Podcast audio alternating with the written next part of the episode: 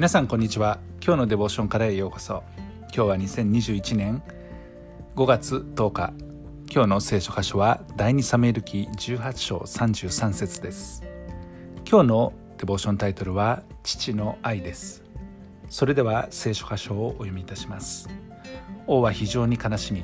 門の上の部屋に登って泣いた。彼は生きながらこのように言った。我が子アブサロムよ。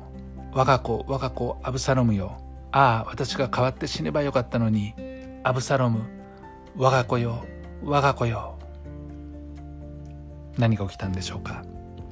ダビデの息子アブサロムは家庭内であらゆる問題を起こしました。自分の妹を手ごめにしたアムノン。アムノンは異母兄弟ですけれども彼を殺害した後母方の祖父であるタルマイのもとに逃れました。そして3年後許されてダビデのもとに戻ってきました。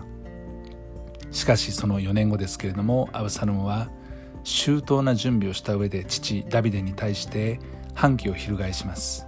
そしてヘブロンで挙兵し、えー、ダビデに敵対していきました。兵を集めたダビデは反撃に転じますけれどもアブサロムの兵士とエフライムの森で激突した時にアブサロムの軍勢は完敗しました。そして彼は逃げる途中ラバに乗っていて自分の長い髪が低い枝に引っかかったため木の間に宙づりになりました、まあ、この時ダビデは部下に対してアブサロムに手を出してはならないと言命していたんですけれどもこの木の間に宙づ,、えー、宙づりになっていたアブサロムを見た。また発見した部下はそのことをですね上官に知らせます。でその時ダビデの腹心の部下であったヨアブはこのことを聞いてですね、えー、そんなに、えー、手ぬるい扱いをしてはならないってことでアブサロムの心臓に棒を突き刺しとどめを刺したんですね。ダビデはこのことを聞いて非常に悲しく慟哭しました。ダビデは非常に悲しんで自分の門の上の部屋に登っていってですねそして生きながらこのような泣き、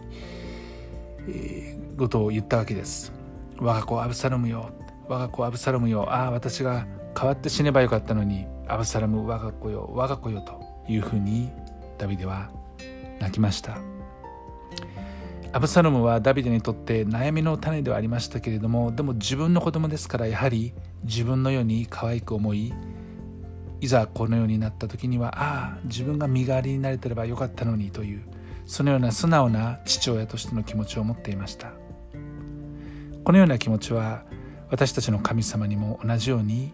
私たちに対して抱いていらっしゃる